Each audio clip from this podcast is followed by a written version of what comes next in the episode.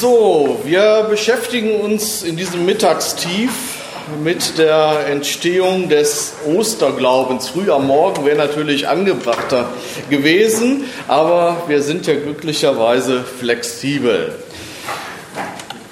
Ja, machen wir uns die Ausgangsposition gerade noch einmal kurz bewusst, führen wir sie uns vor Augen. Jesus ist verhaftet worden. Wie wir heute Morgen schon gehört haben, ist in diese Geschichte äh, der Verhaftung Jesu, des Verhörs Jesu eingeflochten, wie der Paradejünger schlechthin, sozusagen der Sprecher der Zwölf, nämlich Simon, genannt Petrus, einer, auf den man sich hundertprozentig verlassen kann, ja, der Fels, wie der doch in dieser Situation ein relativ schwaches Bild abgibt. Also er sagt, er kennt diesen Jesus noch nicht einmal. Ähm, ich glaube nicht, dass es jetzt hier darum geht, ein Urteil über Petrus äh, zu fällen, sondern wir können uns diese Situation durchaus gut äh, vorstellen. Also derjenige, mit dem ich die ganze Zeit hier äh, zusammen war, ein, sagen wir jetzt auch mal in nicht religiösen Worten, ein guter Freund, ist verhaftet worden. Ich habe natürlich schon Angst, dass es mich auch erwischt. Also ich kann mich da sehr gut hineinversetzen und äh, würde jetzt nicht unbedingt ähm, so hier frei weg im schönen Hörsaal äh, in Weimar sagen, ja, ich, ich wäre natürlich viel mutiger gewesen, ich hätte bis äh, zuletzt natürlich äh, zu Jesus äh, gestanden und äh, das wäre mit mir ganz anders gelaufen. Also, Petrus ist hier natürlich auch ein Spiegelbild für uns und er ist als der Sprecher der Jünger, natürlich auch der Prototyp äh, der Jünger. Und er ist ja schließlich nicht der Einzige, der Jesus nicht bis zum Schluss beisteht. Denn ähm, das Markus-Evangelium erzählt uns ja auch, äh, dass alle Jünger ihn verließen und flohen. Alle fliehen. Ja, sie haben alle Angst. Sie sind in gewisser Weise feige, aber so feige wie Menschen eben sind, wie du und ich auch sind. Sie haben, wir wissen nicht, wie lange Zeit mit Jesus verbracht. Sie sind mit ihm durch Galiläa gezogen, sind mit ihm nach Jerusalem gekommen. Äh, sie haben sicherlich viele Hoffnungen mit äh, seinem Auftreten verknüpft. Ähm, wir wissen nicht, ob sie jetzt gerade spezielle Hoffnungen damit verknüpft haben, jetzt hier nach Jerusalem äh, zu kommen. Ob sie hier auf einen Durchbruch jetzt gehofft haben, das wissen wir nicht. Aber grundsätzlich haben sie natürlich viele Hoffnungen mit diesem Menschen Jesus verbunden und seiner Botschaft, dass eben diese Königsherrschaft, das Reich Gottes, nun äh, im Durchbruch sei. Und nun diese Verhaftung. Und nicht nur das, sondern der Tod, die Kreuzigung. Da kann es nicht einfach sofort weitergehen. Das ist schlechterdings nicht möglich. Das ist für die Jünger, wie wir sie nennen, ist ja auch ein Wort, äh, Jünger benutzen wir ja sonst äh, gar nicht, außer heutzutage ironisch. Ja. Äh, ähm, man kann das Wort äh, auch als Schüler äh, übersetzen, das griechische Wort. Jedenfalls die, die jetzt in so enger Gemeinschaft mit ihm gelebt haben, für die ist das doch eine traumatisierende Erfahrung gewesen, dass Jesus jetzt am Kreuz gestorben ist. Und das heißt, das stürzt sie auch in eine Krise. Man kann das vielleicht, historische Vergleiche hinken ja immer, aber man kann das vielleicht äh, vergleichen mit äh, der Erfahrung, die das ganze Volk Israel äh, gemacht hat im, im 6. Jahrhundert vor Christus, als die Babylonier äh, Jerusalem und äh, den Tempel zerstört haben. Das ist eigentlich in der Bibelwissenschaft ganz klar, dass diese Erfahrung äh, für das Volk Israel auch eine traumatisierende Erfahrung gewesen ist, eine tiefe Krise des Glaubens. Das ist so äh, tief gewesen, dass man äh, in der Theologie spricht von vorexilisch, exilisch, nachexilisch. Das ist sozusagen die Schlech äh, Epocheneinteilung schlechthin. Und so sprechen wir hier auch ja von, von dem historischen Jesus vor dem Tod, ja und dann dem österlichen bzw. nachösterlichen Jesus. Also man kann das schon vergleichen. Das ist hier wirklich ein Wendepunkt Wendepunkt in der Jesus-Geschichte und natürlich ein Wendepunkt für die äh, Jünger, für seine Anhänger. Sie fliehen also, nur von den Frauen äh, wird äh, erzählt, bei den Synoptikern. Wir lassen hier mal Johannes äh, außen vor, da können wir vielleicht später im Gespräch noch äh, drauf kommen, aber es ist eigentlich äh, kon weitgehendster Konsens, äh, kann man sagen, unter den Theologen, dass diese Szene des Johannesevangeliums äh, wie der Jünger den Jesus liebte und, und Maria und Maria von Magdala, wie sie da am Kreuz sind, dass das keine historische äh, Szene ist. Also wir sind ja jetzt hier äh, in gewisser Weise auch nochmal auf der historischen Ebene und fragen, wie entstand der Glaube an die Auferstehung Jesu, wie entstand der Osterglaube. Und äh, da können wir uns nur beziehen auf, äh, auf das Markus-Evangelium als das älteste Evangelium. Und das erzählt uns, dass eben nur einige Frauen von ferne zugeschaut haben. Die Jünger sind praktisch über alle Berge. Wohin, wissen wir nicht genau. Wenig später sehen wir die gleichen Männer und Frauen, kann man mal sagen. Es wird immer mehr von den Männern erzählt. Ja. Ähm, also sehen wir äh, die gleichen Jünger, ähm, wie sie auf einmal mutig in Jerusalem stehen und den auferstandenen Christus verkünden. Und sie sagen, Gott hat es nicht zugelassen, dass dieser Jesus in diesem schändlichen Verbrechertod geblieben ist. Er hat ihn auferweckt zum Leben. Wie kommen die dazu, muss man doch fragen. Wie kommt es zu einer solchen Entwicklung? Naja, jetzt könnte man so ein bisschen unbedacht sagen, klar, äh, wir kennen doch die Geschichte, ja, es ist so der Ostermorgen in aller Frühe und die, äh, die Frauen, die kommen, äh, die wollen zum Grab, die gehen ans Grab, finden das Grab leer und bekommen dann eben die Nachricht, äh, er ist äh, auferstanden. Und dann zeigt er sich äh, den Frauen, den Jüngern, ja, und dann ist doch klar. Okay, wenn es so klar wäre, könnte ich den Vortrag natürlich jetzt abbrechen an der Stelle. Aber so klar ist es äh, eben nicht. Bevor ich versuche, die Dinge, soweit sie zu klären sind, zu klären, also ich kann Ihnen jetzt schon sagen, so hundertprozentig sind sie nicht zu klären. Ähm, bevor wir auf diese Tage im April 30 zu sprechen kommen, ähm, muss ich ein bisschen den Hintergrund äh, beleuchten. Wie war überhaupt das Verständnis von Tod? Wie war überhaupt die Auferstehungshoffnung äh, in der damaligen Zeit und vor dem Hintergrund des Alten Testaments der Heiligen Schrift äh, Jesu und äh, der Juden, äh, der Jünger äh, in dieser Zeit? Wir haben ähm, schon gehört, Jesus teilte den, grundsätzlich den Glauben an die Auferweckung mit den Pharisäern. Ähm, das heißt aber umgedreht, nicht alle Juden hatten diesen Glauben. Zum Beispiel die Sadduzäer glaubten nicht an die äh, Auferstehung. Ähm, warum nicht? Ich meine, man könnte ja sagen, ist ja doch ziemlich zentral.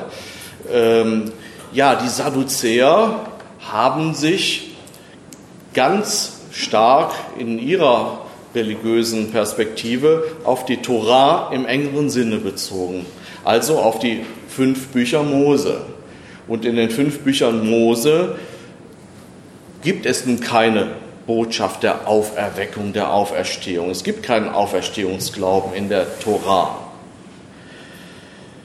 Und religionsgeschichtlich gesehen ist der Auferstehungsglaube auch eine relativ junge Entwicklung. Das heißt, ähm, im sogenannten alten Israel ähm, war dieser Glaube nicht verbreitet. Man hat sicherlich geglaubt, dass Gott diese Welt ins Leben gerufen hat, diese Welt erschaffen hat.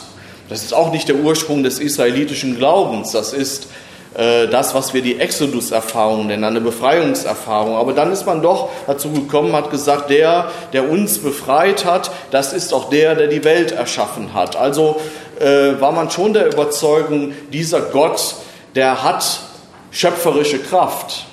Aber man ging auch davon aus, Gott hat jedem Menschen eine gewisse Lebensspanne, eine gewisse Lebenszeit gegeben, die ähm, er natürlich so verbringen äh, kann, dass er sie ausfüllt, äh, dass er ein gutes Leben führt, dass er ein gerechtes Leben führt, dass er ein Leben führt nach Gottes Willen. Und dann kann man am Ende auch sagen, wie es zum Beispiel von Abraham heißt, er starb alt und lebenssatt.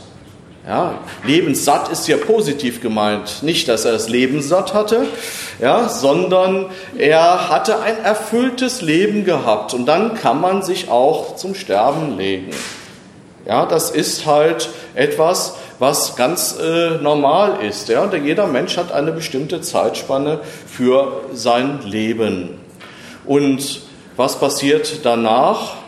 Ja, das äh, bleibt so ein bisschen im Nebulösen. Also der Körper des Menschen verfällt natürlich. Also das sagt uns ja, äh, sagen uns schon die ersten äh, Seiten der Bibel. Der Mensch ist aus Erde gemacht und, aus, und zur Erde kehrt er zurück. Ashes to ashes, dust to dust. Ja, ganz klar. Gibt es sonst noch was?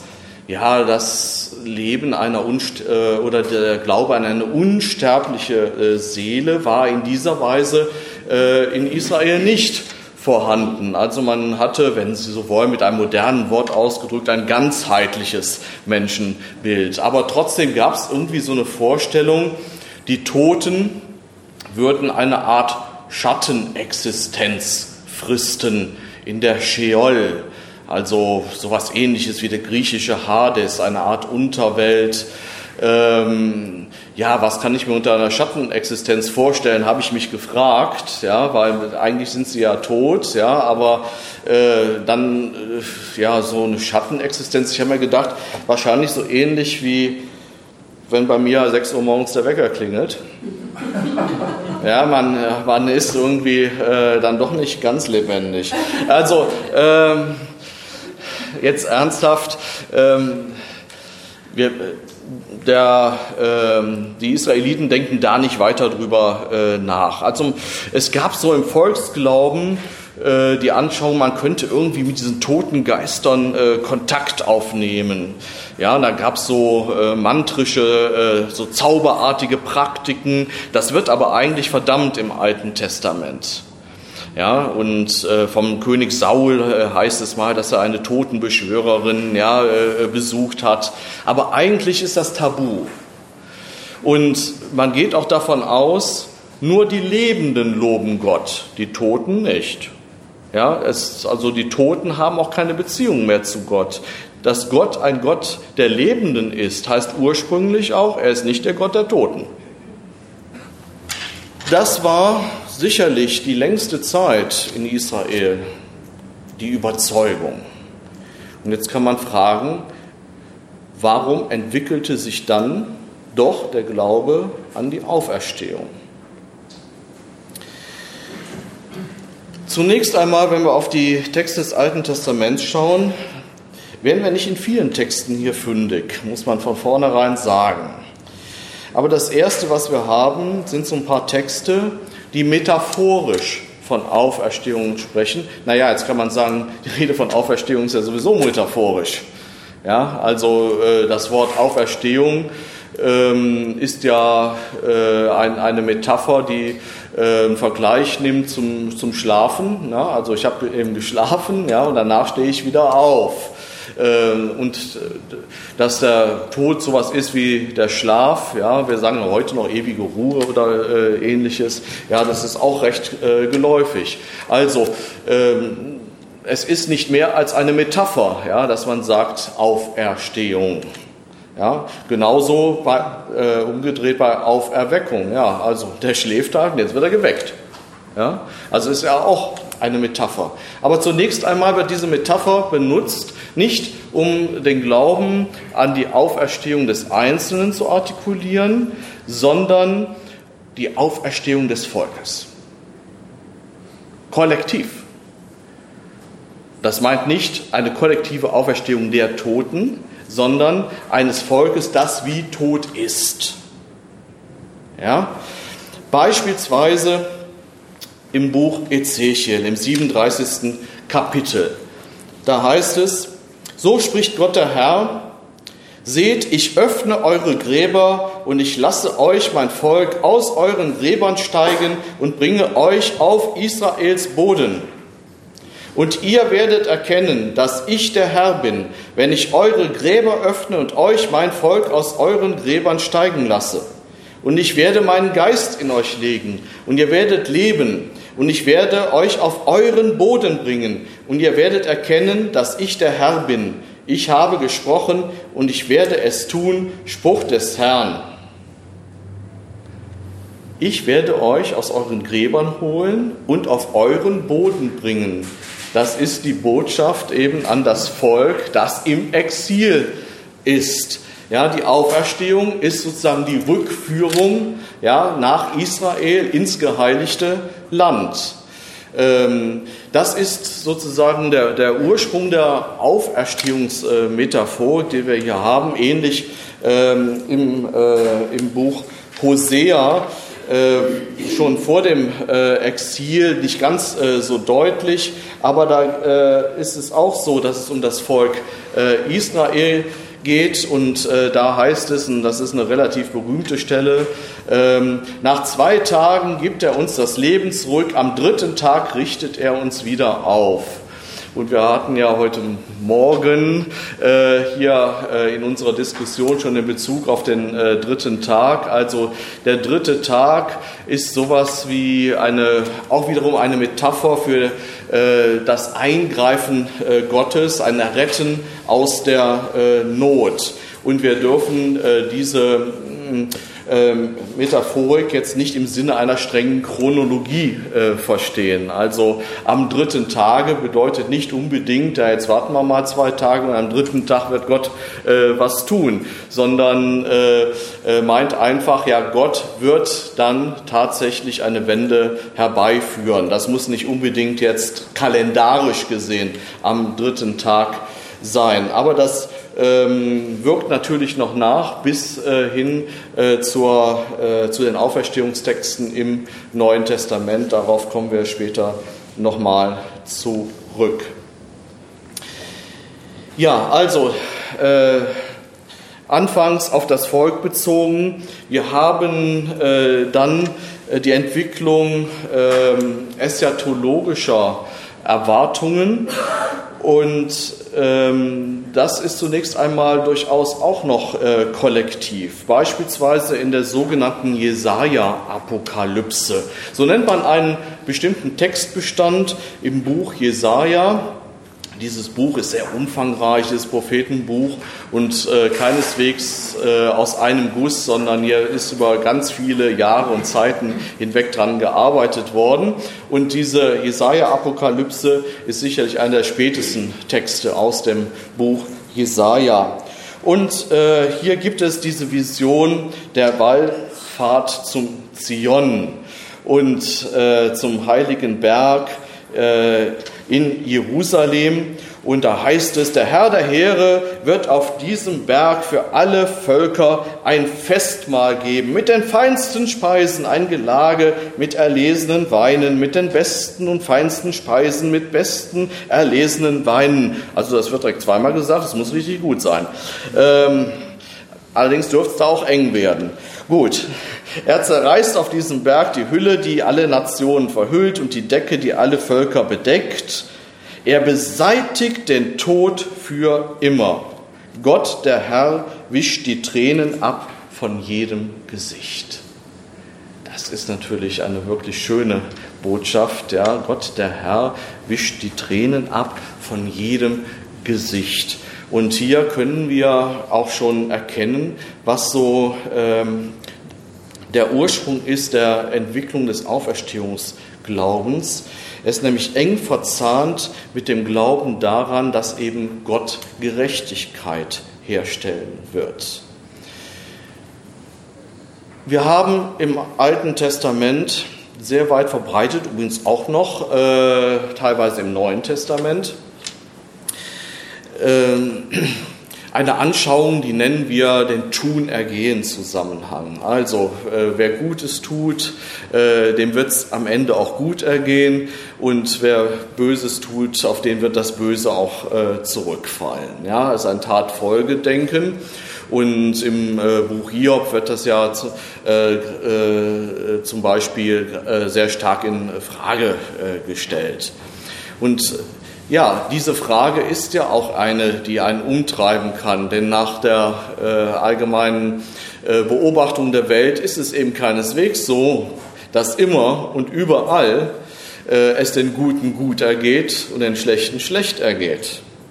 Sollte das wirklich das letzte Wort sein, dass die, wie es im äh, Alten Testament oft heißt, die Frevler, die Gottlosen, wir müssten das eigentlich übersetzen mit die Ungerechten, Darum geht es nämlich, dass die, die ihre Macht missbrauchen, die auf Kosten anderer leben, dass die am Ende triumphieren werden und sagen, ja, wir haben es richtig gemacht, uns ging's gut. Das kann doch nicht sein. Und es ist ganz offensichtlich, dass Gott ja nicht immer hier für ein gutes Ende sorgt. Und daraus entstanden ist die Erwartung, dass Gott wenigstens den Gerechten ein gutes Ende verschafft. Also die, der Gerechten wird sich Gott annehmen. So die Überzeugung, die äh, langsam hier wächst und die wir besonders stark haben in Texten der zwischentestamentlichen Zeit, also zwischen ähm, der Zeit, wo äh, die letzten Texte des Alten Testaments entstanden sind und den äh, Texten des Neuen Testaments. Ja, jetzt müssen wir aber genau sagen, ja, das Alte Testament ist ja äh, von seinem Umfang her nicht hundertprozentig genau äh, definiert. Also wir haben zum Beispiel Unterschiede zwischen dem evangelischen und dem katholischen Alten Testament, was den Umfang angeht. Äh, das wissen gar nicht äh, alle Christen, dass äh, zwar im Neuen Testament das genau identisch ist, aber im Alten Testament ist das nicht genau identisch. Also das katholische Alte Testament ist etwas umfangreicher. Und das hat damit zu tun, dass das katholische Alte Testament sich bezieht auf die Bibel der ersten Christen, auf die Septuaginta, so nennen wir sie, auf die griechische Bibelübersetzung der alten Schriften. Und in diese Septuaginta sind dann auch auch Schriften aufgenommen worden, die wir überhaupt nicht auf Hebräisch haben, also die von vornherein auf Griechisch verfasst sind. Spätschriften, ja, äh, aus einer Zeit, in der der Hellenismus sich äh, so stark verbreitet hatte, dass auch Juden eben angefangen haben, auf Griechisch zu schreiben. Sie lebten ja auch vielfach gar nicht mehr in Palästina, sondern beispielsweise in Ägypten, ja, in Alexandrien oder wo auch immer. Und sie sprachen äh, Griechisch. Sonst wäre ja auch gar nicht diese griechische Bibelübersetzung äh, nötig äh, gewesen. Also hat man angefangen, auch griechische Texte zu schreiben. Und später äh, hat allerdings das Judentum entschieden, als es dann endgültig festgelegt hat, was ist unsere heilige Schrift, wir nehmen nur die hebräischen Schriften. Ja? Also nur die ähm, hebräischen Schriften bilden unsere Bibel, eben die hebräische Bibel. Und Martin Luther hat sich in seiner Übersetzung dann eben diesem Urteil äh, angeschlossen und eben auch nur die hebräischen Schriften äh, sozusagen ins Alte Testament aufgenommen. hat aber über die sogenannten Apokryphen ein leicht ähm, ja, äh, missverständliches Wort, weil verborgen sind diese äh, Schriften äh, keineswegs gewesen. Das ist die Übersetzung von Apokryph. Ähm, hat aber über die Apokryphen durchaus gesagt, dass sie ganz nützlich zu lesen äh, seien. Naja, gut. Ähm, mir geht es jetzt gar nicht darum zu sagen, ja, äh, wir müssen sie ins Alte Testament aufnehmen, ja oder nein, sondern äh, diese äh, Schriften sind zum Teil sehr wertvoll für äh, das Verständnis der frühjüdischen äh, Kultur und Religionsgeschichte und damit auch für Entwicklungen äh, im Neuen Testament. Und ähm, ich möchte hier mal Bezug nehmen, heute und auch morgen, also jetzt äh, nur äh, unter einem bestimmten Aspekt, ich komme morgen nochmal äh, drauf zurück, wenn wir über die Bedeutung des Todes Jesu äh, sprechen, auf das Buch Weisheit. Das Buch Weisheit ist ein Buch, das wirklich äh, spät entstanden ist, also höchstwahrscheinlich sogar äh, erst im ersten Jahrhundert äh, vor Christus. Und äh, wir rücken damit natürlich ganz nahe an die Zeit Jesu und die Zeit äh, der Entstehung des christlichen Glaubens heran. Also eine Vorstellungswelt, von der wir annehmen müssen, dass auch äh, wenigstens doch durchaus viele Menschen zur Zeit äh, Jesu davon geprägt gewesen sind. Und in, äh, im Buch äh, der Weisheit haben wir nun ganz zentral ein Motiv, was wir auch sonst äh, in Texten äh, der hebräischen Bibel schon haben, auch im Buch äh, Jesaja, aber auch ganz zentral in den Psalmen, nämlich das Motiv des leidenden äh, Gerechten. Da komme ich, wie gesagt, morgen nochmal drauf äh, zu sprechen. Äh, wenn wir aber jetzt fragen, äh, wie ist der Glaube an ein nachtodliches Leben bei Gott äh, entstanden, äh, spielt das durchaus hier eine gewisse Rolle. Äh, denn ähm, die Gottlosen, die Ungerechten springen hier ziemlich ähm, ja, äh, wild mit dem äh, Gerechten um. Er hat viel zu leiden. Er soll zu einem ehrlosen Tod verurteilt werden, heißt es. Und dann geht es weiter in Kapitel 3 des Buches Weisheit. Die Seelen der Gerechten sind in Gottes Hand. Ist eigentlich auch ein sehr schönes Bild, wie ich finde. Und keine Qual kann sie berühren. In den Augen der Toren sind sie gestorben. Ihr Heimgang gilt als Unglück, ihr Scheiden von uns als Vernichtung. Sie aber sind in Frieden. Ja, das ist die Auferstehungshoffnung. Sie wird ja nicht mit dem Wort Auferstehung äh, bezeichnet, aber es ist eigentlich sachlich ähm, durchaus ähnlich. Ja, man kann jetzt natürlich sagen, hier ist von den Seelen die Rede, nicht von leiblicher Auferstehung. Da müssen wir natürlich nochmal gesondert drauf zu sprechen kommen. Aber es geht hier jetzt zunächst einmal überhaupt darum, dass gesagt wird, ja, die haben den zwar zu Tode gebracht und die sagen, ja, wir haben unser Werk vollendet, ja, dieser Mensch ist vernichtet, aber letztendlich, er ist in Gottes Hand und er ist im Frieden mit Gott. Und äh, so heißt es zum Beispiel dann auch in Kapitel 4, der Gerechte aber kommt auf sein Ende früh, geht in Gottes Ruhe ein. Oder äh, dann nochmal im äh, fünften äh, Kapitel, ja, Moment, so im fünften Kapitel, das haben Sie jetzt nicht mehr auf Ihrem äh, Textauszug, heißt es, äh, die Gerechten aber leben in Ewigkeit der Herr belohnt sie, der Höchste sorgt für sie. Darum werden sie aus der Hand des Herrn das Reich der Herrlichkeit empfangen und die Krone der Schönheit. Ja, das ist natürlich eine Hoffnungsbotschaft, die hier äh, verbreitet wird. Und äh, wie wir sehen äh, werden, äh, morgen ist auch das Schicksal Jesu sehr stark identifiziert worden mit dem Schicksal eines solchen leidenden Gerechten. Also, der Auferstehungsglaube, der Glaube daran, dass, es, ähm, dass der Tod nicht das letzte Wort haben wird, entwickelt sich also an der Frage des Schicksals der Gerechten. Kann Gott es wirklich zulassen, dass gerade die, die nach seinem Willen gelebt haben, am Ende einfach von den Gottlosen zu Tode gebracht werden und dann ist aus die Maus?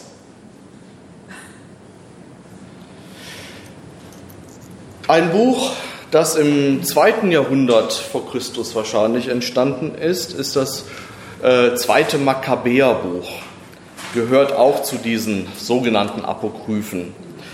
Und äh, hier geht es um äh, die Widerstandsbewegung, kann man sagen, äh, der Juden gegen die Seleukiden im zweiten Jahrhundert. Die Seleukiden, das war eine hellenistische Macht, also ein Diadochenreich von Alexander dem Großen und unter dem König Antiochos wurde eine ganz schlimme, aus jüdischer Perspektive ganz schlimme Hellenisierungspolitik äh, betrieben und äh, der König Antiochos, äh, das äh, der hat versucht, eben jüdischen Glauben, jüdische Sitten, jüdische Gebräuche so weit wie möglich äh, auszurotten, kann man äh, sagen. So wurde es wenigstens von den Juden aufgefasst.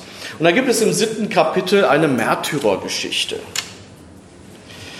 Da kommt der König auf die Idee, ähm, eine Mutter, die sieben Söhne hat, also diese sieben Söhne, äh, diese sieben Brüder und ihre Mutter zu zwingen, entgegen dem göttlichen Gesetz, also dem jüdischen Gesetz, Schweinefleisch zu essen. Und die weigern sich. Also das ist so ein bisschen so wie äh, später in römischer Zeit, als äh, so im dritten Jahrhundert äh, Christen gezwungen werden sollen, dem römischen Kaiser und den Göttern Opfer zu bringen und sie weigern sich. So, jetzt könnte man ja sagen, ja, das ist ja nochmal was anderes, aber es geht hier natürlich nicht in erster Linie ums Schweinefleisch, also dass man, also, äh, sondern es geht ja um einen symbolischen Akt, also das heißt, äh, der, äh, die Torah ist uns heilig, ja, und wir verstoßen nicht, nur weil ein König ein ausländischer, ein fremder König, der hier unser Land besetzt hat, uns dazu zwingen will, verstoßen wir nicht gegen die Torah. Also, sie weigern sich und ähm, ich werde das jetzt nicht im Einzelnen hier schildern, weil es ist sehr unappetitlich, ähm, wie, wie, nämlich der König nacheinander äh, die Brüder äh, foltern lässt. Ja, einen nach dem anderen und dann schließlich zu Tode bringt. Jeder bekommt die Chance, willst nicht doch Schweinefleisch essen? Ja, äh, und wenn nein, dann wird er erst gefoltert und kommt dann zu Tode. Und so geschieht es eben auch der Reihe nach. Und dann heißt es hier äh, äh, über einen der Brüder, er spricht dann zum König, du Unmensch, du nimmst uns dieses Leben, aber der König der Welt wird uns zu einem neuen ewigen Leben auferwecken, weil wir für seine Gesetze gestorben sind.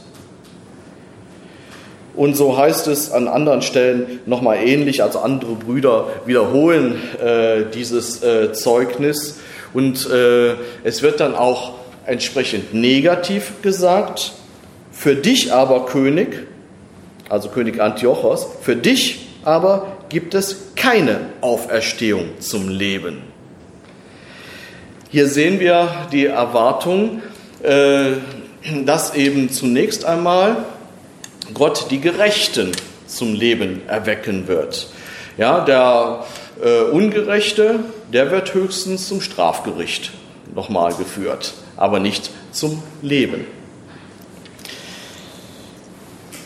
Schließlich haben wir als ein echtes Auferstehungszeugnis, ein, ein äh, Zeugnis für den Glauben an Auferstehung im Alten Testament.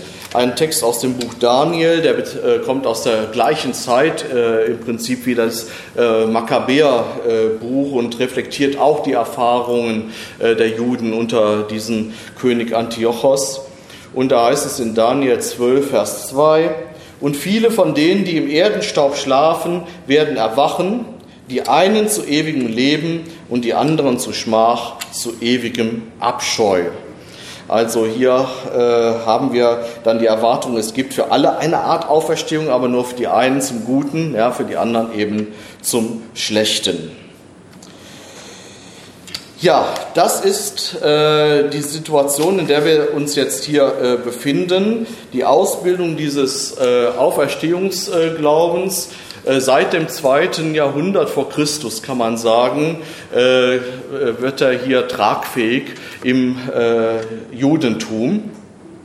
Und äh, das heißt, die frühen Jünger Jesu konnten also durchaus an diese Erwartung äh, anknüpfen, dass es eine Auferstehung äh, vom Tode geben wird für die Gerechten. Andererseits aber muss man sagen, in Jesu Verkündigung spielte der Auferstehungsglaube eigentlich keine Rolle. Also nicht, dass er ihn bestritten hätte. Ja, es gibt das äh, Streitgespräch mit den Sadduzäern über den Auferstehungsglauben, äh, aber zentraler Gegenstand seiner äh, Botschaft war es nicht. Ja, das war ja das äh, ankommende, äh, reinbrechende Reich Gottes, nicht irgendwie ein Schicksal, äh, was uns nach dem äh, Tod erwartet. Also von daher können wir nicht einfach sagen, Jesus hat es ja gewusst, Jesus glaubte an die Auferstehung und äh, zumal hat er ja das Bewusstsein gehabt, er sei der Sohn Gottes und deswegen könnte ihm eh nichts passieren äh, und deswegen äh, war er natürlich gewiss, dass er aufer auferweckt werden wird und dann war ja alles halb so schlimm. Nein, es war nicht alles halb so schlimm. Es war alles ganz schlimm. Also Jesus ist einen echten Tod äh, gestorben und äh, er hat auch echt Todesangst äh, gehabt und das wird ja literarisch auch noch reflektiert. Ja, Herr, lass diesen Kelch an mir vorübergehen. Ähm, und die Jünger haben auch alle Angst gehabt und sie sind auch echt verzweifelt gewesen. Die haben nicht gesagt, naja, jetzt ist er gestorben, aber jetzt warten wir mal zwei Tage, dann, dann ist es ja schon wieder okay. Ja, also dann, äh, dann ist ja die Auferweckung, es ist Karfreitag, jetzt haben wir mal gerade äh, äh, schwarzen Anzug an, ja, und äh, übermorgen, äh, da feiern wir wieder. Nein, äh, dass, dass Jesus tatsächlich dann vom Tode auferweckt äh, worden sei, das war für die Jünger auch eine echte Überraschung. Also das war jetzt nicht so, dass das praktisch schon vorprogrammiert gewesen wäre. So, wie kommt es jetzt also im April des Jahres 30 dazu, dass die Jünger an diese Auferweckung Jesu glauben? In meiner Kindheit wurde in der Osterzeit gerne ein Lied angestimmt in der Kirche. Das hieß, das Grab ist leer, der Held erwacht, der Heiland ist erstanden, da sieht man seiner Gottheit Macht, sie macht den Tod zu Schanden. Ein Lied, was heute noch gerne von traditionellen Katholiken gesungen wird ein relativ problematisches Bild, wie ich finde. Ja, der Held ist erwacht. Also da kommt eigentlich so ein bisschen griechische Mythologie herein. Ja, und es ist seine Macht, die sozusagen das Grab sprengt. Ja, da kommen ja auch so äh, gewisse Bilder aus der äh, Geschichte der christlichen Kunst äh, vor Augen. Da hat man das auch sehr gerne. Also äh, da wurde dann gemalt, wie äh, Jesus hier aus dem Grab auffährt, ja, und meistens dargestellt, wie die Wächter des Grabes dann so dahin purzeln. Die Wächter des Grabes, ja, die kommen äh, zum Beispiel überhaupt nur in einem Evangelium vor, das ist ein Matthäus-Evangelium. Alle anderen äh, Evangelien wissen gar nichts von Wächtern äh, des Grabes, aber macht sich natürlich dramaturgisch viel besser, wenn dann noch so ein paar äh, Wächter rumpurzeln. Also da wird das hinweggesprengt und, und Jesus fährt äh, ja so raus aus dem Grab oder steigt über diese Wächter hinweg, ja, klettert über die, gibt da die verschiedensten Bilder in der christlichen äh, Kunst. Bei Matthäus ist es übrigens nicht so, der uns ja von den Wächtern erzählt, dass die Wächter dahin purzeln, als Jesus aufersteht. sondern sie purzeln dahin, als der Engel des Herrn vom Himmel herabkommt, um die Botschaft der Auferstehung zu verkündigen. Das ist ein entscheidender Unterschied zwischen dem, was später die christliche Tradition daraus gemacht hat und was der Bibeltext uns sagt. Denn es gibt keinen einzigen Bibeltext, der uns die Auferstehung Jesu beschreibt. Den gibt es nicht. Da ist die Bibel ganz zurückhaltend und hat damit, finde ich, eine höhere Qualität als eben spätere christliche Kunst. Äh, die aber auch keine Zurückhaltung kannte, zum Beispiel äh, beim Malen der Trinität oder ähnliches. Ja, also da gibt es ja auch die, je nach Wahl, schönsten oder abstrusesten Bilder. Gut. Ostern, das leere Grab. Das ist eine sehr umstrittene Geschichte. Vor einigen Jahren hat ein Theologe, Neutestamentler aus Göttingen, dafür einiges Aufsehen äh, gesorgt. Gerd Lüdemann mit Namen. Und ähm, er sagt, ja, das Markus-Evangelium selber äh, zeigt uns ja eigentlich, dass äh, diese Botschaft des leeren Grabes eigentlich die meiste Zeit unbekannt gewesen ist. Man muss nur mal äh, darauf gucken, wie das Markus-Evangelium endet. Dann wird man es nämlich sehen. Nämlich die ähm, äh, Frauen gehen weg vom Grab und es heißt, sie aber erzählten niemand davon. Das heißt also, bis Markus es eben erzählt, da wusste es niemand. So äh, argumentiert äh, Gerd Lüdemann. Und ähm, er bleibt allerdings nicht dabei stehen, dass eben äh, der historische Wert dieses äh, Textes äh, vom leeren Grab gleich Null wäre, sondern er zieht auch noch weitergehende Schlussfolgerungen. Ich zitiere, Demgegenüber war Jesu Grab voll und sein Leichnam verweste, soweit er nicht überhaupt von Geiern und Schakalen direkt vom Kreuzesbalken weggefressen wurde. Historische Forschung zeigt demnach mit großer Wahrscheinlichkeit, Jesus wurde gar nicht von den Toten auferweckt, obwohl der frühchristliche Glaube dies bekennt und die Kirche darauf gebaut ist. 2000 Jahre lang übte der Glaube an die Auferstehung Jesu eine ungeheure Wirkung aus. Wegen seiner völligen Grundlosigkeit entlarvt er sich jetzt als welthistorischer Humbug. Nehmen wir historisches Wissen und uns selbst ernst, so folgt daraus, wir können keine Christen mehr sein, selbst wenn wir es wollten, denn Jesus ist nicht von den Toten auferstanden. Wir sind keine Christen mehr. Wer es trotzdem von sich behauptet, täuscht sich selbst. Das ist gut, dass Herr Lüdemann uns alle so gut erkennt. Ähm, und äh, Sie sehen hier äh, auch wieder eine gewisse Unbescheidenheit. Ja? Also Herr Lüdemann erklärt uns die Welt und er spricht nicht nur von sich. Ja? Also das ist ja, das muss man akzeptieren, wenn jemand von sich selber sagt, ich kann daran nicht mehr glauben und ich kann auch nicht mehr Christ sein, so ist das völlig zu akzeptieren. Aber wenn man das sozusagen äh, amtlich, wie so ex cathedra, fast mit unfehlbarer äh, Autorität jetzt hier äh, verkündet. Ja, wir äh, können alle keine Christen mehr sein, das ist alles Humbug und wer es selber noch glaubt, der belügt sich halt selber. Äh, dann finde ich das schon ein äh, relativ starkes Stück, muss ich sagen. Gut. Ähm, Jetzt könnte man fragen, hat er aber nicht wenigstens in Teilen recht?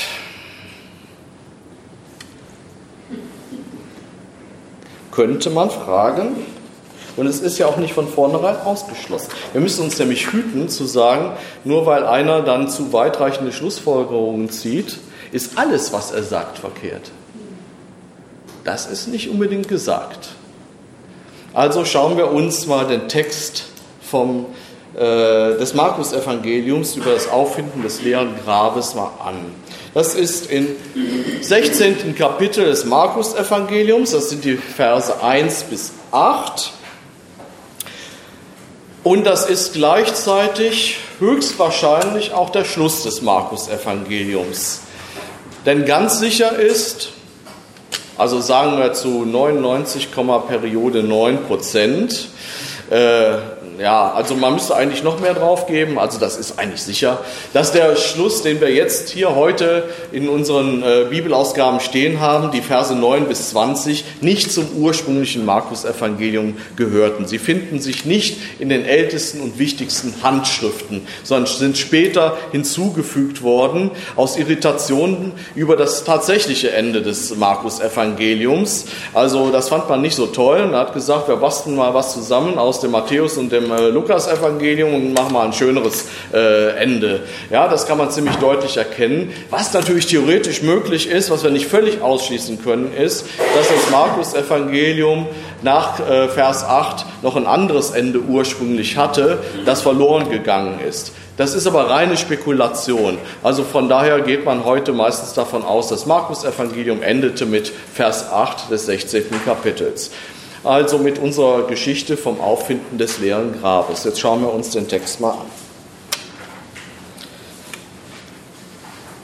Als der Schabbat vorüber war, kauften Maria aus Magdala und Maria, die Mutter des Jakobus, und Salome wohlriechende Öle, um hinzugehen und ihn zu salben.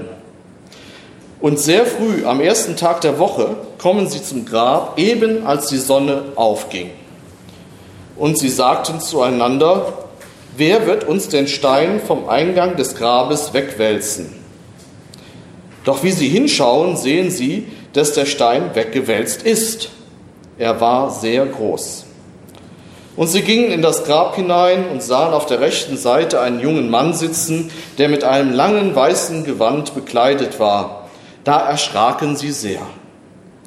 Er aber sagt zu ihnen, erschreckt nicht, Jesus sucht ihr, den Nazarener, den Gekreuzigten. Er ist auferweckt worden. Er ist nicht hier.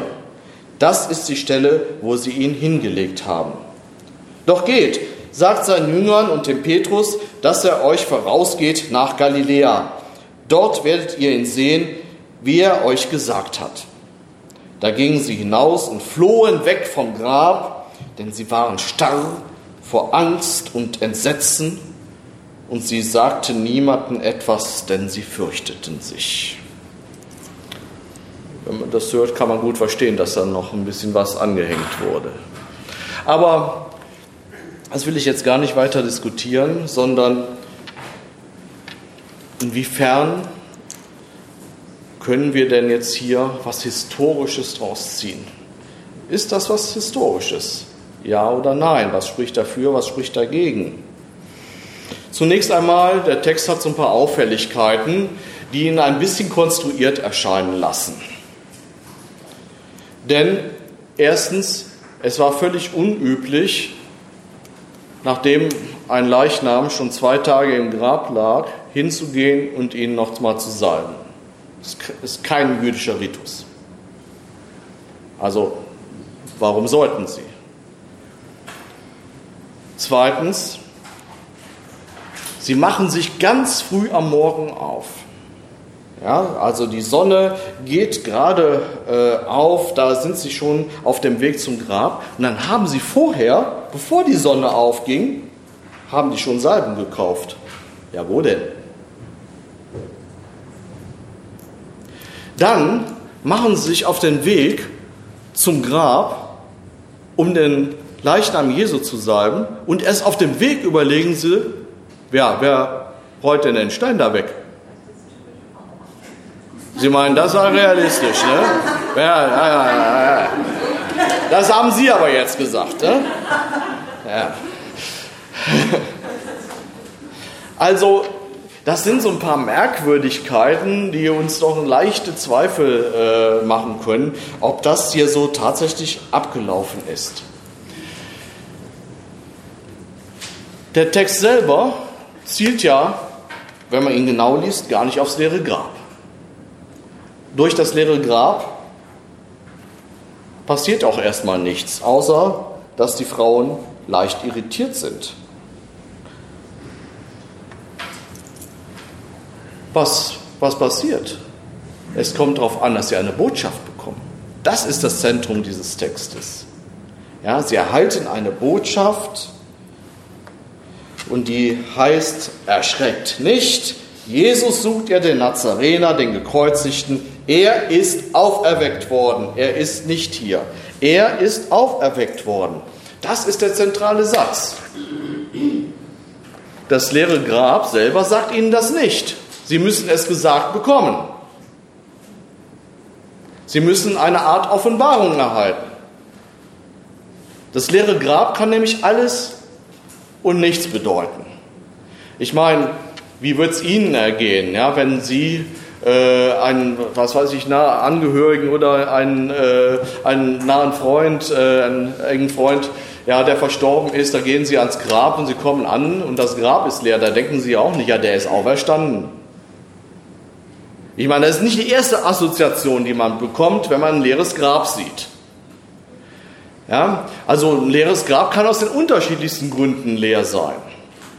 Und äh, eine äh, klassische, ein klassischer Vorwurf ist ja, ähm, die Jünger selber hätten äh, dafür gesorgt, äh, dass der äh, Leichnam weg ist. Das erzählt uns ja noch das Matthäusevangelium. Das haben Sie auch hier in Ihrer Synopse. Im Matthäusevangelium heißt es im 28. Kapitel ab Vers 11, Während sie weggingen, da trafen einige von der Wache in der Stadt ein und berichteten den hohen Priestern alles, was geschehen war. Und diese versammelten sich mit den Ältesten und fassten einen Beschluss. Sie gaben den Soldaten reichlich Geld und wiesen sie an zu sagen, seine Jünger seien in der Nacht gekommen und hätten ihn gestohlen, während sie schliefen. Das ist die sogenannte Betrugshypothese. Ja, also die äh, eine Hypothese, äh, die auch im 19. Jahrhundert von kritischen ähm, Geistern, die die Auferstehungsbotschaft in Frage gestellt haben, wieder aufgebracht worden ist. Also die Jünger hätten selbst dafür gesorgt, dass das Grab leer ist. Ja, den Leichnam einfach umgebettet, ja, irgendwo anders hin. Und äh, dadurch hätten sie eben die Auferstehungsbotschaft äh, verbreiten äh, können. Naja, sagen wir mal so, diese Betrugshypothese äh, finde ich persönlich nicht besonders äh, überzeugend, denn äh, für einen Betrug, den ich selber angestellt habe, bin ich nicht bereit zu sterben. Also ich äh, setze nicht mein ganzes Leben darauf, ja, dass, ich, äh, dass ich hier irgendwie so einen Trick an, äh, angewendet habe. Also historisch ist natürlich hier wie immer gar nichts auszuschließen, das ist ja klar, aber ich persönlich finde rein historisch, ich glaube sowieso nicht dran, dass es ein Betrug war, aber auch rein historisch finde ich das nicht besonders äh, glaubwürdig zu sagen, die Jünger haben jetzt hier, um sich selber Mut zuzuschaufeln, ja, äh, den, äh, einen Betrug äh, in Gang äh, gesetzt.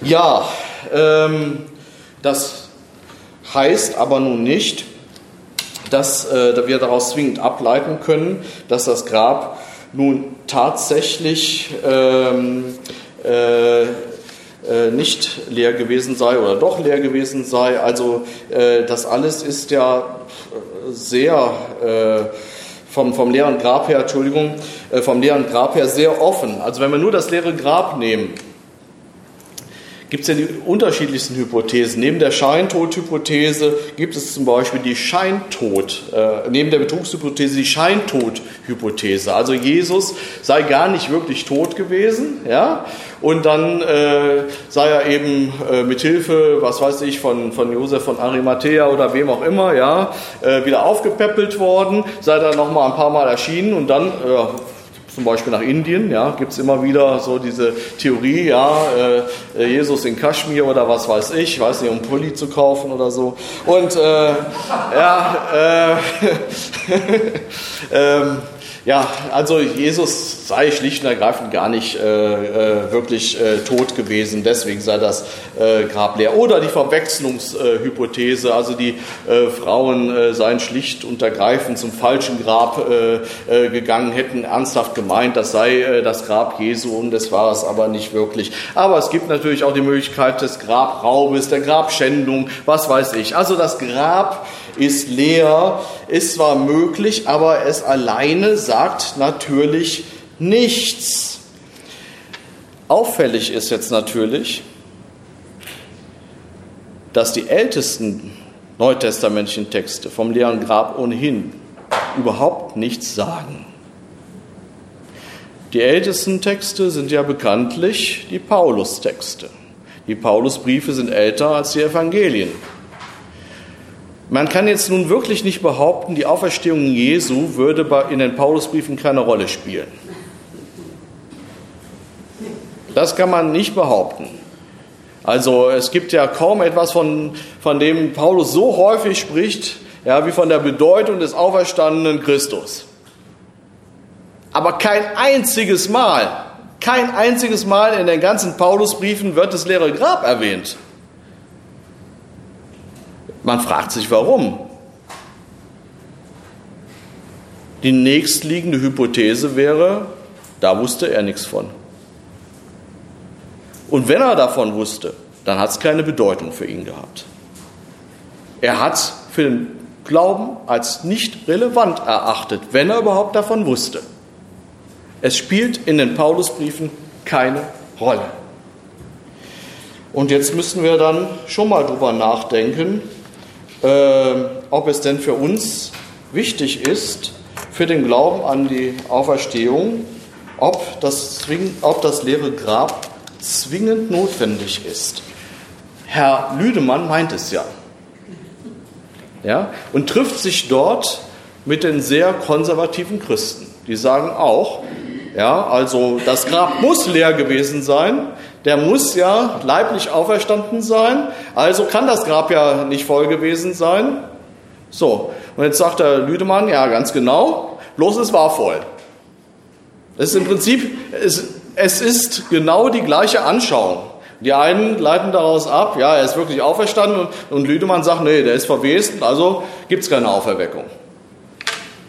Ja, aber nach Paulus ist es ja nun so, er redet von äh, der Auferweckung, ohne vom leeren Grab zu reden.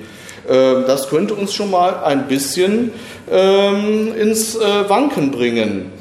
Und ähm, das ist so ähnlich wie mit der Jungfrauengeburt. Ja? Äh, manche denken, man könnte nur äh, äh, zum Bekenntnis kommen, Jesus war der Sohn Gottes, wenn man an die Jungfrauengeburt glaubt. Aber auch Paulus wiederum redet auf Schritt und Tritt davon, dass Jesus der Sohn Gottes ist. Jungfrauengeburt bei Paulus, Fehlanzeige. Markus redet davon, dass Jesus der Sohn Gottes ist, der älteste Evangelist, Jungfrauengeburt, Fehlanzeige. Gibt es nicht. Auch nicht im Johannesevangelium, nur in zwei Evangelien. Sollte uns auch zu denken geben. Wir müssen nicht irgendwie bei der Jungfrauengeburt anfangen, um über Jesus als Sohn Gottes zu reden. Die meisten reden über Jesus als Sohn Gottes, ohne über Jungfrauengeburt zu reden. Und deswegen müssen wir auch eigentlich nicht über das leere Grab reden, um über Auferweckung Jesu zu reden. Das liegt auf der gleichen Ebene. Und ich frage mich, Warum muss es zwingend notwendig sein? Denn eins muss uns ja klar sein. Jesus Leichnam ist nicht einfach wiederbelebt worden. Ja, es ist ja nicht einfach so, dass der Leichnam aus dem Grab rauskommt, ja, so ein bisschen eine Auffrischungskur erhält und dann äh, zeigt sich Jesus wieder. Ja, das wäre eigentlich keine Auferweckung, das wäre irgendwie so ein Zombie-Glaube. Ja, ja so eine wiederbelebte Leiche, ja, so dies, das ist, ich meine, das ist eigentlich schrecklich. Ja, ja also, oder sollen wir sagen, Jesus liegt im Grab, ich spitze das jetzt mal zu, ne? also äh, liegt im Grab, ja, und irgendwie ist er doch noch nicht so ganz tot oder wie auch immer. Auf jeden Fall sagt er dann, betet er und sagt, beam me up, Gotti. Ne, so ein bisschen für die Star Trek-Fans war das jetzt. Ähm, ja, man fragt, man fragt sich, wenn's, wenn's einfach, wenn die Auferweckung an der Materie hängt, an, der, äh, an, an, an, dem, an dem wirklichen äh, Körper Jesu, der gestorben ist, wo soll denn der Körper hin sein? Wo soll denn hingebracht worden sein? Ja, äh, ja gut, dann sagt, dann sagt man ja, Lukas erzählt uns ja in seinem Evangelium und in der äh, Apostelgeschichte von der Himmelfahrt, ja, in den Himmel. Ja, wo ist denn der Himmel? Wo ist er denn? Das erinnert mich so ein bisschen äh, an diesen russischen Raumfahrer, ja, äh, der dann äh, in den 50er Jahren durchs All gedüst ist und hat gesagt, er hat nirgendwo Gott entdeckt. Ja? Also wo, wohin ist er denn äh, hinweggerafft worden? Auf den Saturn oder auf die Venus oder in eine ganz andere Galaxie? Also ähm, das, das Göttliche ist ja kein Teil dieser Welt. Ja, es hat ja keinen Ort in dieser Welt oder jeden Ort, aber nicht irgendwie einen besonderen Ort. Und deswegen kann man auch nicht sagen, ja, äh, für die Auferweckung brauche ich sozusagen die Materie dieses Leichnams, um den irgendwo hinzuschaffen. Wo sollte er denn sein? Deswegen bin ich überzeugt, wenn man damals schon eine solche Videokamera gehabt hätte und hätte die am Grab Jesu installiert, es wäre nichts zu sehen gewesen. Nichts.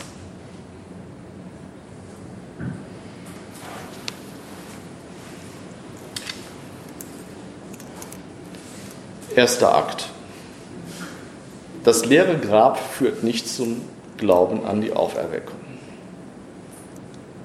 Aber, und das möchte ich gerne mitbedacht haben, ich wiederhole ja nicht einfach die Thesen Lüdemanns, die Schlussfolgerung, die Lüdemann daraus zieht, ist gleichermaßen falsch aus meiner Sicht. Nur weil ich äh, nicht sagen kann, ja, wir können sagen, das Grab war leer, kann ich auch nicht sagen, der Glaube an die Auffällung, Auferstehung ist Humbug. Auch wenn wir auf die Texte des Neuen Testaments gucken, wird der Glaube an die Auferstehung nicht vom leeren Grab ausgelöst. Wodurch dann? Jetzt kommen wir sozusagen zum zweiten Akt. Wenn wir auf die ältesten Texte schauen, dann sind das sogenannte Bekenntnisformeln. Diese Bekenntnisformeln sind ganz kurze Sätze, ja teilweise noch nicht mal Sätze.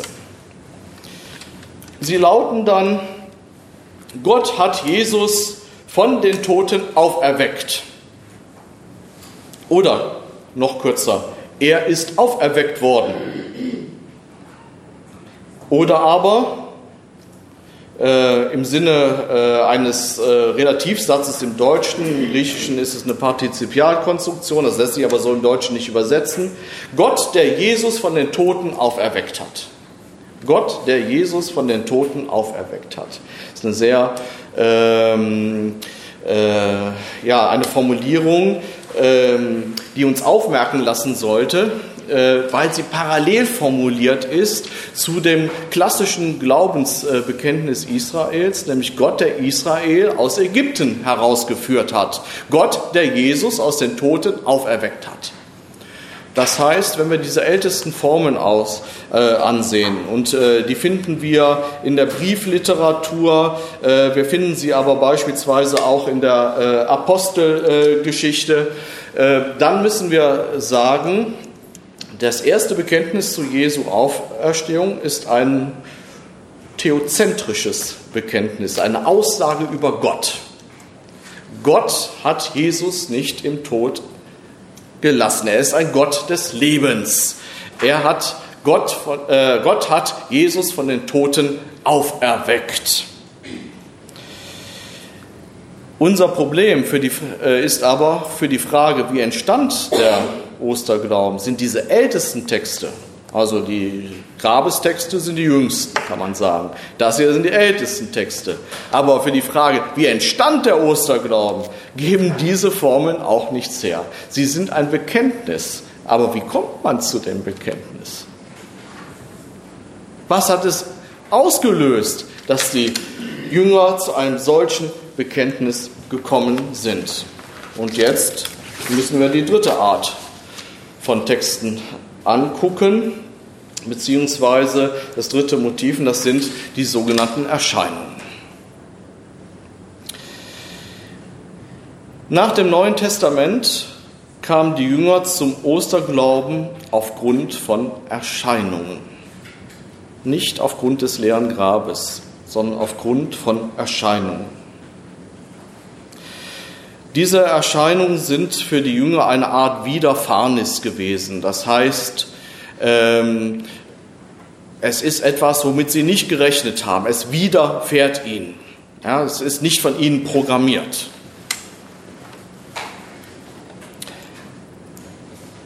Eine der, eines der ältesten Glaubensbekenntnisse überhaupt im ersten Korintherbrief im 15. Kapitel, das ist das Kapitel, in dem sich Paulus ganz breit, ist ein sehr langes Kapitel des äh, äh, Korintherbriefs, sehr breit auslässt äh, über das Thema Auferstehung. Und da hat er ganz am Anfang zitiert er ein altes äh, Glaubensbekenntnis. Wie alt, wissen wir zwar nicht äh, genau. Manche meinen, es sei schon in Jerusalem entstanden, andere sagen vielleicht doch erst in Antiochia. Aber das äh, können wir mal auf sich beruhen lassen. Jedenfalls ist es kein Text, der von Paulus selber geschaffen wurde, sondern er sagt explizit, es ist ein Bekenntnis, das ich erhalten habe und das ich auch weitergebe. Und da wird bekannt, dass Christus gestorben ist für unsere Sünden gemäß den Schriften, dass er begraben wurde, dass er am dritten Tage auferweckt worden ist gemäß den Schriften. Da haben wir wieder den dritten Tag. Und dass er Kephas erschien, anderer Name für Simon Petrus, und dann den Zwölfen. Das ist die Bekenntnisformel, der älteste Kern dieser äh, Bekenntnisformel. Also am dritten Tage auferweckt. Das muss hier in dieser Bekenntnisformel noch gar nicht im Sinne eben des kalendarischen äh, verstanden werden, sondern wie wir es eben auch aus dem Alten Testament kennen, als eine metaphorische Formel, die überhaupt für Gottes Eingreifen in der Not, für Gottes Wende hier äh, steht. Ähm, Vielleicht äh, darf ich das schon mal vorwegnehmen. Ich werde ja am, am Sonntag noch äh, über die Bedeutung des Auferstehungsglaubens äh, sprechen für uns. Aber ähm, theologisch gesehen müssen wir sagen, Kreuz, Tod, ja, der Tod am Kreuz und die Auferstehung Sie gehören unmittelbar zusammen. Sie sind nicht temporäre Ereignisse, nicht das eine am Freitag und das andere am Sonntag. Das ist sinnvoll für die Liturgie, weil Trauer braucht ihren Platz und Freude braucht ihren Platz. Und wir können nicht so sagen, heute trauern wir und freuen uns. Das, das so ist der Mensch nicht.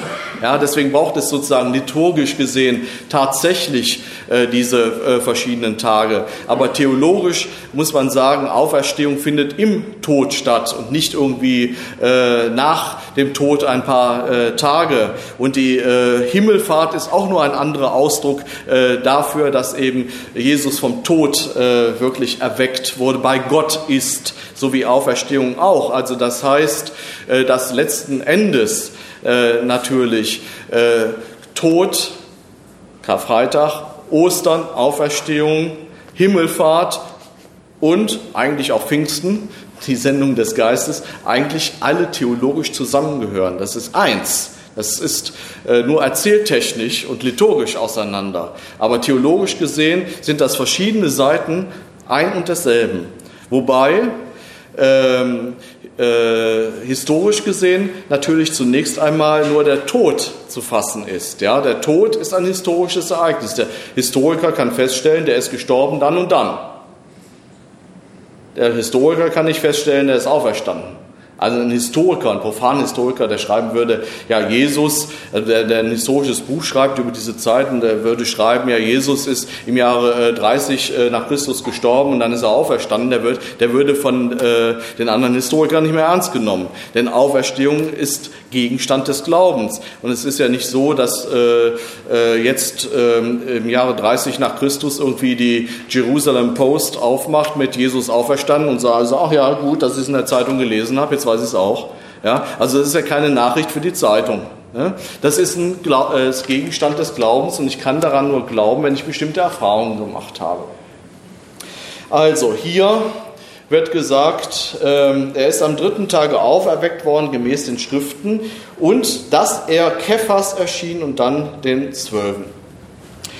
Nun, äh, wir müssen daraus nicht unbedingt äh, schlussfolgern, dass ähm, historisch gesehen äh, tatsächlich Petrus und dann die zwölf die ersten Auferstehungszeugen gewesen sind. Das ist möglich, es muss aber nicht so sein, weil es könnte auch eine Legitimation sein für diejenigen, die dann am wichtigsten waren in der Urgemeinde, dass die natürlich zuerst äh, genannt äh, werden. Es gibt äh, in den Evangelien ja eine Konkurrenz ähm, Überlieferung, dass es äh, zuerst Frauen waren, äh, denen äh, der Herr erschien, sowohl im äh, Johannesevangelium äh, mit der äh, schönen Geschichte über die Begegnung äh, Maria von Magdalas mit dem Auferstandenen und auch im Matthäusevangelium, da nur als kurze Notiz, aber auch da sind es zuerst die Frauen, denen der Auferstandene erscheint. Und äh, man könnte natürlich sagen, ja, das ist äh, historisch wahrscheinlicher, denn warum sollte man Frauen erfinden, äh, äh dass die es waren, wenn es doch in äh, Wirklichkeit diese großen Heroen der frühen christlichen Geschichte waren. Ja, äh, umgekehrt ist das leichter zu erklären, aber andererseits könnte es auch wiederum andere Gründe haben, warum die Frauen hier erscheinen, weil ja erzählt wurde, die Männer waren weg oder ähnliches. Also, wir können das nicht hundertprozentig sagen, aber auch darauf kommt es ja letztendlich nicht an, wer jetzt sozusagen als erster berichtet hat, ich habe den Herrn gesehen. Ich habe den Herrn gesehen. Das ist eine Formulierung, die jetzt hier eben äh, kommt. Ich habe den Herrn gesehen. Insofern kann man natürlich sagen, die äh, Erscheinungen waren Visionen. Sie waren Visionen, denn alle sagen, sie haben etwas gesehen. Ja, wie ist eine Vision jetzt nun äh, zu interpretieren? Seit dem 19. Jahrhundert ist versucht worden, das psychologisch zu interpretieren. Und ähm, dass diese psychologische Erklärung die sich äh, letztendlich äh, konzentriert vor allen Dingen auf die These, es seien Halluzinationen äh, gewesen, ähm, wird heute immer noch vertreten ähm, von bestimmten Forschern, auch von Psychologen.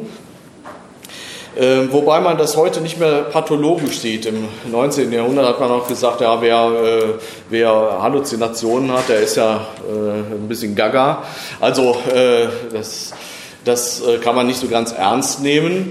Äh, heutzutage weiß man, äh, dass es gar nicht so selten ist, dass Menschen, die ähm, sehr stark trauern, äh, dass die äh, solche Visionen, äh, Visionen und Halluzinationen sind eigentlich zwei Ausdrücke für die gleiche Sache. Das eine ist religionswissenschaftlicher Ausdruck, Vision, das andere ist der psychologische Ausdruck, Halluzination, also dass etwas gesehen wird. solche Visionen, nehme ich mal, einfach weil der Begriff Halluzination vielleicht für den einen oder anderen ein bisschen provozierend äh, äh, wirken. Das, äh, das will ich ja gar nicht. Ähm, also solche Visionen ähm, sind nach solchen traumatischen Trauererlebnissen gar nicht so selten. Also das weiß man äh, inzwischen. Ähm, und man weiß auch, dass es auch noch kulturabhängig ist. Also in äh, Kulturen, die nicht so stark geprägt sind von, äh, von der Ratio wie unsere moderne westliche Kultur, kommt sowas noch viel häufiger vor. Ähm, von daher ist es also durchaus psychologisch gesehen als Hypothese denkbar, dass es hier um eine Art äh, äh, Ereignis ging innerhalb dieses Trauerprozesses äh, der Jünger. Denkbar, psychologisch. Ähm, allerdings muss man sagen, für den einzigen Zeugen einer Erscheinung, der selbst davon spricht, alles andere sind Fremdzeugnisse, Simon Petrus hat uns nichts hinterlassen, Maria aus Magdala hat uns nichts hinterlassen, nichts aufgeschrieben, Jakobus hat nichts aufgeschrieben. Alle diese anderen, die haben nichts aufgeschrieben. Ja, also die ganzen Auferstehungszeugen, die hier gelistet werden, die haben selber gar nichts darüber erzählt. Ja, es sind alles Fremdzeugnisse. Es gibt nur einen, einen einzigen, der eine solche Vision hatte und der auch selber davon erzählt hat. Das ist Paulus. Und Paulus war nun nicht gerade ein Trauernder. Also bei ihm verfängt diese These nicht. Ja, bei ihm müsste man dann also irgendwie nach anderen Gründen suchen oder auch gesucht. Ja, also er, äh, er versucht da irgendwie ähm, äh, andere äh, psychische Probleme von sich da irgendwie. Ja, aber sagen wir mal, äh, das macht es natürlich schon ein bisschen äh, schwieriger, wenn wir sehen, ähm, hier äh, trägt diese grundlegende These, gerade bei dem einzigen Zeugen, der tatsächlich selber davon berichtet, trägt sie eigentlich nichts aus. Ja, ähm, wenn wir jetzt auf Paulus äh, schauen, dann müssen wir sagen, Paulus redet auch nur sehr vorsichtig davon. Wir alle kennen wahrscheinlich diese Geschichte, Paulus auf dem Weg nach Damaskus und so weiter. Ja, aber wer erzählt sie? Wer erzählt sie? Nicht Paulus. Ja? Lukas in der Apostelgeschichte erzählt sie. Ja? Paulus äh, macht immer ganz stark, dass er ein Auferstehungszeuge ist, aber diese Geschichte erzählt er auffälligerweise nicht. Also müssen wir mal wieder davon ausgehen, diese Geschichte, wie die Apostelgeschichte sie uns hier unterbreitet, ist eine legendarische Ausschmückung. Also sie ist kein Bericht darüber, äh, wie tatsächlich der Auferstandene äh, dem Paulus erschienen äh, ist. Paulus ist, wie gesagt, da auch sehr zurückhaltend. Also, er sagt zum Beispiel im 1. Korintherbrief, habe ich nicht Jesus, unseren Herrn, gesehen? ja, gesehen. Hm. Oder er schildert im Galaterbrief, äh, dass äh, Gott äh, ihm seinen Sohn offenbart hat. Apokalypsis sozusagen, Offenbarung. Oder im gleichen Galaterbrief, ähm, äh, um das noch ein bisschen zu bekräftigen, als aber Gott, der mich schon im Mutterleib erwählt und durch seine Gnade berufen hat, mir in seiner Güte, in mir seinen Sohn offenbarte, damit ich ihn unter den Heiden verkünde, da zog ich keinen Menschen zu Rate und so weiter. Das ist mal eine sehr auffällige äh, Formulierung, die leider nicht in allen deutschen Übersetzungen auch so wiedergegeben wird. Ja, er offenbarte ihn mir in mir. Es steht extra im griechischen Text drin. In mir.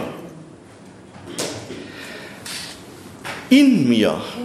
Das ist äh, im äh, Galaterbrief, äh, erstes Kapitel, die Verse 15 und 16. Er offenbart ihn in mir. Das heißt, es kommt hier nicht darauf an, zu sagen, es hat tatsächlich sozusagen äußerlich sichtbar irgendwie eine Erscheinung gegeben. Also manche stellen sich ja die Erscheinungen auch noch so vor wie so eine Art, naja, Gespenst. Ja, also so, äh, äh, er, er sieht irgendwie so aus, äh, ja, er kann, äh, er kann aber vielleicht nicht mehr richtig gefasst werden. Ähm, aber Paulus selber ist da, wie gesagt, äh, sehr viel äh, vorsichtiger.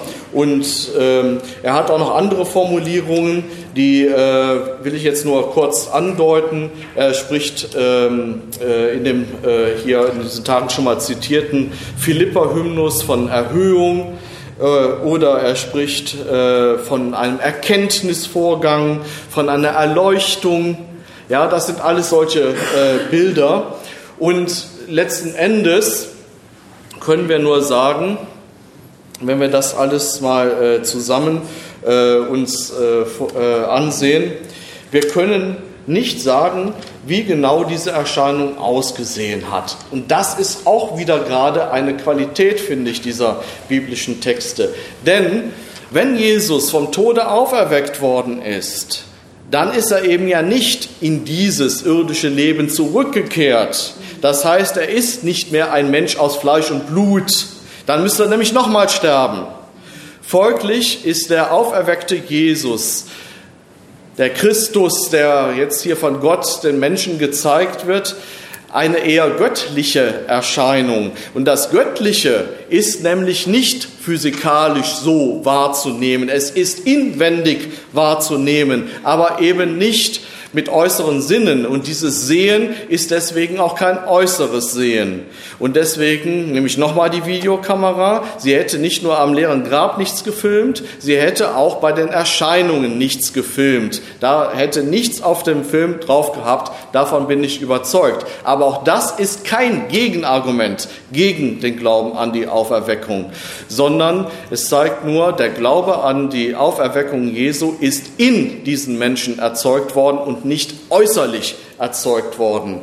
Ja, es ist kein objektives Datum in unserer Geschichte.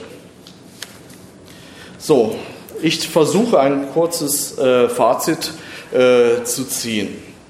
Wie kam es zum Osterglauben? April im Jahre 30. Jesus ist tot. Er ist am Kreuz, um es drastisch auszudrücken, verreckt. Ohne jede Frage. Aber er wird jetzt von den Jüngern als lebendig erfahren. Sie bekennen, er ist nicht ins Nichts gefallen. Er ist in Gott und er ist im Geist unter ihnen. Zu diesem Glauben konnten die Jünger nur kommen, weil dieser Glaube im letzten übereinstimmte mit all dem, was sie schon vorher über diesen Gott verkündigt bekamen und was über diesen Gott bezeugt wurde. Erstens, dieser Gott ist der Schöpfergott. Er ist derjenige, der Totes zum Leben erwecken kann. Nur Gott kann Leben schaffen. Zweitens, Gott ist der Gott des Exodus. Er ist Yahweh, der das Schreien der Unterdrückten hört. Und dieser Yahweh, Gott, der hört auch das Schreien Jesu am Kreuz. Gott ist auch, so bekennen die Jünger, bei seinem geliebten Sohn am Kreuz gewesen. Er hat ihm die Treue gehalten über den Tod hinaus und ihm ein neues Leben in Gemeinschaft mit ihm zugeführt. Drittens, Jesus selbst hat Gott als den verkündet, der so nah ist, dass seine Herrschaft der Liebe jetzt schon erfahrbar ist. Ein Gott, der Wege öffnet, wo andere anscheinend nur Sackgassen sehen, da wo das Leben anscheinend eben zu Ende ist. Gott überwindet Sackgassen. So besteht die Ostererfahrung letztendlich in der inneren, existenziellen, umstürzenden, lebensverändernden Erkenntnis, dass Jesus nicht ein gescheiterter Wanderprediger gewesen ist, sondern dass in seiner Person die Liebe Gottes aufleuchtet, eine Liebe, die stärker ist als der Tod.